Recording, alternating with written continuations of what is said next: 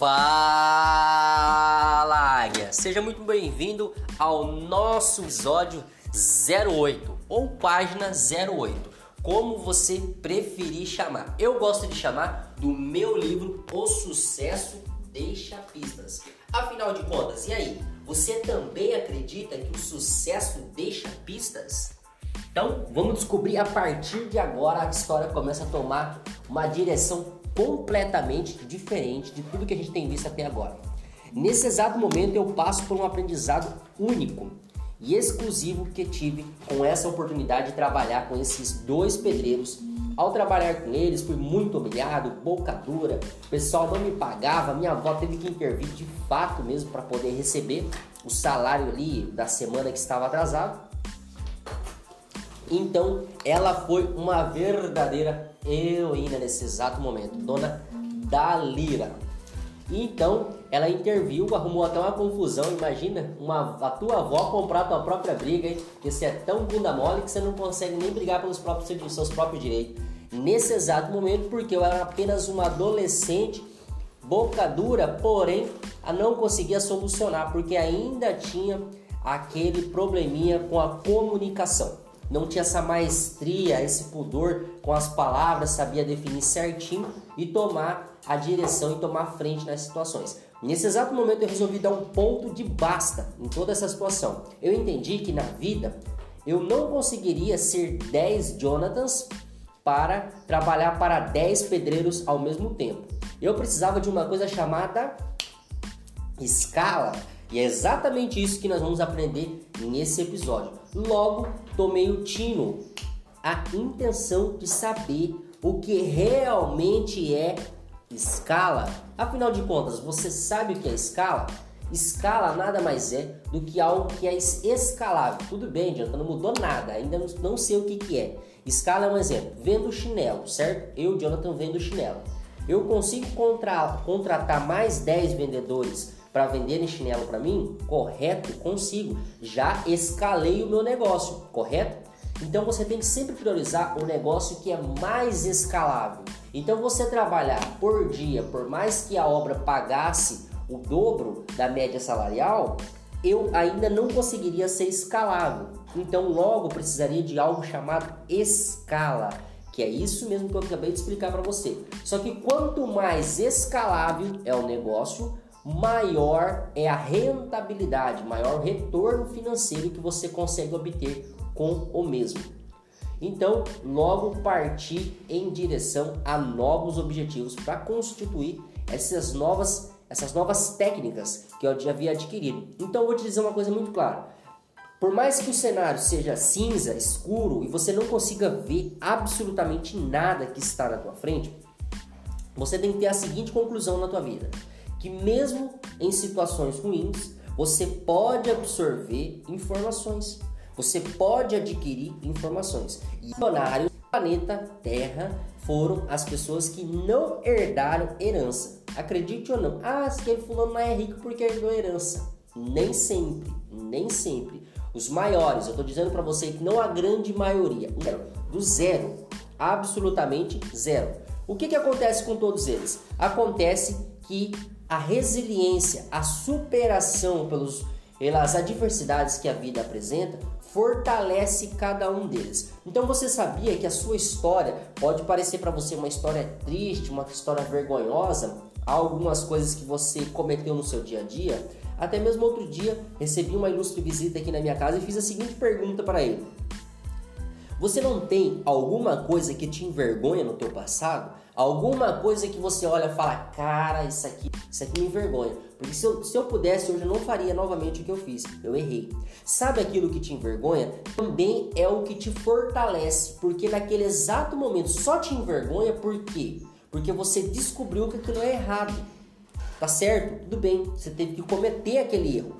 Porém, só é tolo quem permanece no erro. Se você cometeu o erro e teve a metanoia, que é a mudança de direção no grego, logo você conseguiu evoluir, sair do casulo como se fosse uma borboleta. Logo você estava no casulo, você era ali um, um inseto, logo você evolu evoluiu, evoluiu para uma borboleta. Então, você precisa dessa evolução constante Naquele exato momento foi o que eu aprendi.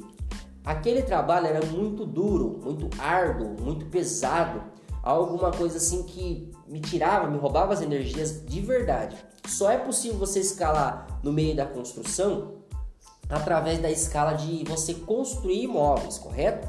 Porém, nesse período ainda não tinha essa, esse, esse, essa visão de mercado em relação à construção. Mas o que, que eu pude adquirir trabalhando como servente de pedreiro? Noções básicas do, de uma construção, de uma edificação, de uma casa, que logo mais eu iria utilizar essas noções básicas. Porque você precisa ter uma noção básica de construção. Você não precisa ser um engenheiro, um arquiteto, nem nada disso.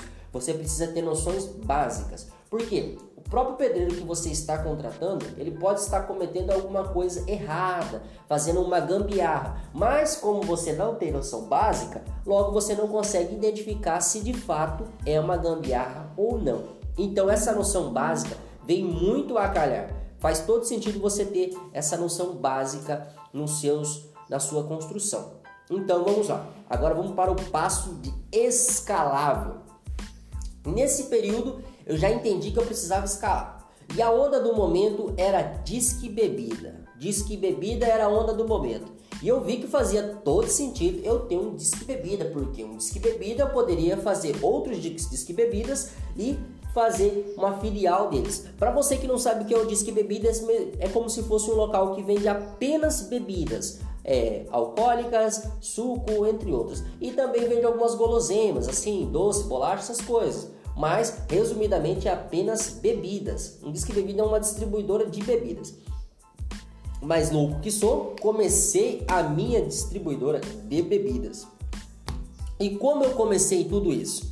Eu aluguei uma sala, tinha apenas um dinheiro para o aluguel inicial e um pouco mais, para assim dizer aluguei uma salinha comercial e essa sala comercial peguei, comprei uma geladeira, isso mesmo, eu não tinha dinheiro para comprar um freezer. Então o que que eu fiz? Essa salinha era bem curtinha, então eu amontoei o máximo possível de coisas para frente, para dar aquela sensação que tá cheio, que tá lotado, mas por trás daquelas coisas estava totalmente vazio. Eu passava o Paraguai a pé, ia lá, comprava, que também vendia assim naquela época essências de, de entre outros, e eu pegava as caixas. E essas caixas, eu pegava até caixa sobrando, caixa velha lá que eles tinham jogado fora. Por quê? Porque eu tinha dinheiro apenas para comprar um maço, apenas um, uma caixinha pequena de essência para poder vender. Então, aquele número de caixas quando o cliente chegava, dava aquela sensação que estava cheio, que estava lotada a loja. Porém, todas as caixas eram vazias. As única, a única caixa que eu tinha de fato para vender era aquela caixa que estava ali, aquela caixa com poucas essências. Tá, Jonathan, tudo bem. Aí você estava vendendo as essências, certo? E as bebidas, afinal de contas, como você fazia? Você não tinha dinheiro. Então, logo o que, que eu fazia? Eu conquistava os clientes com, as, com a minha simpatia, com a minha poder dar carinho, atenção, perguntar como é que a pessoa tá, porque você vende pessoas para pessoas. E o que que eu fazia? Eu comprava três caixas de cervejas. Comprava uma caixa da Conte, uma caixa da Brahma e uma caixa da Skol. Só uma caixa. Aquela caixinha de latinha que você vê aí na tua região ou outra marca aí que você conheça aí na onde você estiver ouvindo o meu podcast, porque nós estamos internacional, senhoras e senhores. Você que é da Rússia e você que é dos Estados Unidos, seja muito bem-vindo ao nosso podcast, tá bom? Com muito carinho recebo todos vocês aqui. Brasileiros aí do mundo afora estão ouvindo o nosso podcast. E você que é da nossa terra natal, brasileiríssimo que está aí no Brasil, seja bem-vindo também. Então, nesse exato momento, eu colocava assim: eu pegava a geladeira, colocava lá bem para frente, né? Pegava os cartazes de bebida, que pegava, ia na, nos botecos afora da vida aí, e pegava aqueles cartazes e colocava na, pendurado assim, para dar aquela sensação: nossa, tem tudo quanto é marca de cerveja que tá lotado. Aí qual que era a tática? A tática era o seguinte: eu pegava sempre, o cliente vinha, é, tem cerveja aí, Conde? Tem. Quanta, me vê duas caixas, rapaz, é a última caixa. É a última. Sim, estamos vendendo bem. Sempre falaram que estava vendendo, realmente estava vendendo bem. E sempre era a última caixa. Por quê? Porque eu tinha dinheiro apenas para uma caixa. Tá, Jonathan, e agora? Como que você fazia? Eu saía correndo a pé em outra distribuidora de bebidas ou até mesmo em outro mercado que tivesse um preço um pouquinho mais barato, tipo dois, três reais de diferença, e eu voltava correndo para o meu disque bebida para vender de novo. E fazia esse processo durante praticamente a noite toda. Até que chegava um ponto que o disque bebida concorrente fechava e eu estava aberto. Aí quando o cliente chegava, eu falava: Puta rapaz, amanhã eu tenho que comprar mais. Estoque acabou, já vendeu tudo. Só que eu tinha dinheiro apenas para uma única caixa. E eu fiz esse processo até essas caixas se multiplicar. De dois em dois reais, de grão em grão em grão, a galinha enche o papo, não é? Então logo essa única caixa passou para duas, para três, para quatro, até que chegou um ponto que eu consegui lotar aquela geladeirinha. E o pessoal falava, viu, John, tem freezer aí? Só tem essa geladeira aí? Eu falava, rapaz, eu tô, tô vendo aí para comprar um freezer. E tava vendo mesmo, mas não tinha o dinheiro, mas tava vendo. Para comprar um freezer aqui para atender melhor o pessoal. Só que eu também vendia destilados. Aí eu falei, rapaz, esse negócio eu vou morrer andando aqui vendendo é, cerveja, correndo para lá para cá igual louco, vou estar tá lucrando dois, três reais. Aí eu descobri. Falei, viu, eu trabalhei também em Santa Catarina num, de barman barman, servia bebidas. Então eu sabia fazer alguns drinks e eu comecei a fazer caipiras. E essa caipira eu vendia por volta ali de em torno de 5 reais o copo. Mas qual que era a sacada com a caipira? A caipira, você, eu, conseguiria, eu conseguia fazer com ela em torno de 10 caipiras. 10 caipiras com uma única garrafa de pinga. Essa garrafa de pinga de velho barreiro custava por volta digamos aí de a 10, 10 reais. Só que eu conseguia fazer 10, 10 caipiras e vender a 5 reais cada um. Logo, cada garrafa de pinga me dava uma lucratividade de 50 reais. Então, 50 reais, tirando o custo de limão e o copo e coisa e tal, dava para ter um percentual de lucro ali em torno de 30 reais por garrafa. Se eu vendesse 10 garrafas de pinga fazendo caipira, logo, logo eu lucrava 300 reais. E foi exatamente o que eu fiz. Eu comecei a fazer uma propaganda muito forte nas caipiras, fazendo de que maneira? Algumas, no início, eu mesmo tomava naquela época. Naquele período de tempo eu bebia bebida alcoólica. Hoje já não mais, faz mais de um ano, dois anos aí. Mas nesse período ainda bebia. E eu dava de presente para as pessoas que iam chegar, ó, oh, experimenta aqui, caipira muito boa e tal. E eu fui lá também, tive uma sacada. Fiz um espacinho, um quadradinho, onde eu preparava essas bebidas de pallet que eu encontrei jogado pela região da ponte, pela região aqui onde que faziam transporte de vários de legumes e tudo mais aqui nessa região sempre tinha um pallet jogado fora. E eu fiz toda a fachada de pallet fiz aquilo ali ficou bem bonitinho assim uma coisa bem bacana e barata porque esse material descartado que ninguém utilizava. Então eu tive essa sacada de usar os próprios pallets. E aonde é eu comecei a ter uma rentabilidade Aí essa movimentação chegou a 700, 800 reais na noite em número de venda. Você sabe, para quem saiu da estaca zero, aquilo ali era muita coisa.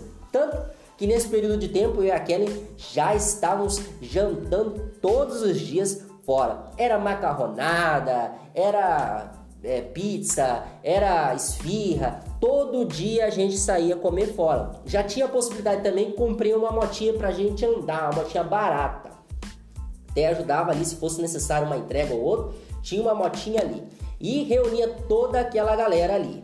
Aí eu parti para a terceira técnica, porque é aquilo que eu sempre notei, que eu precisava maximizar, pegar e expor, nesse, expor esse meu produto ao máximo possível. Aí o que eu fazia? Quando dava determinado horário, em torno de meia-noite, eu partia para algum evento que tinha por aí afora. Chegando nesse evento, eu pegava, o evento acabava. Falava, ó, pessoal, quem quiser continuar a festa, vamos lá pro meu disque bebida. E é aí que o negócio, a magia acontecia. Porque lá, chamando todo mundo que tava da festa, o pessoal queria continuar a festa. E esse happy hour, essa pós-festas, vamos colocar assim, acontecia em frente ao disque bebida e aonde eu ganhava dinheiro. Agora eu quero que você entenda. Como eu lidava com bebida alcoólica nesse exato momento, só chegavam pessoas loucas.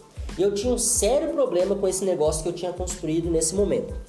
De manhã eu estava dormindo, de tarde eu estava comprando, de noite eu estava vendendo. Finais de semanas é o dia que eu mais trabalho. Feriados é o dia que eu mais trabalhava, precisava estar aberto. Então logo notei que esse meu negócio ele tinha uma deficiência. Por mais que eu tivesse estruturado e fosse um negócio lucrativo, eu deveria desmanchar ele. Por quê? Porque ele estava sugando a minha vida. E é aí que eu descobri algo novo. Que tempo não é dinheiro, tempo é vida. Não existe número ou cifrão que vai pagar o tempo de vida seu dedicado a um negócio que você não acredita. Fazendo isso exatamente do zero, eu entendi que eu não necessitava de dinheiro exatamente. O que eu necessitava era de coragem de fazer aquilo que realmente o meu coração cantasse. E se eu errasse, tudo bem, ali eu iria aprender algo novo.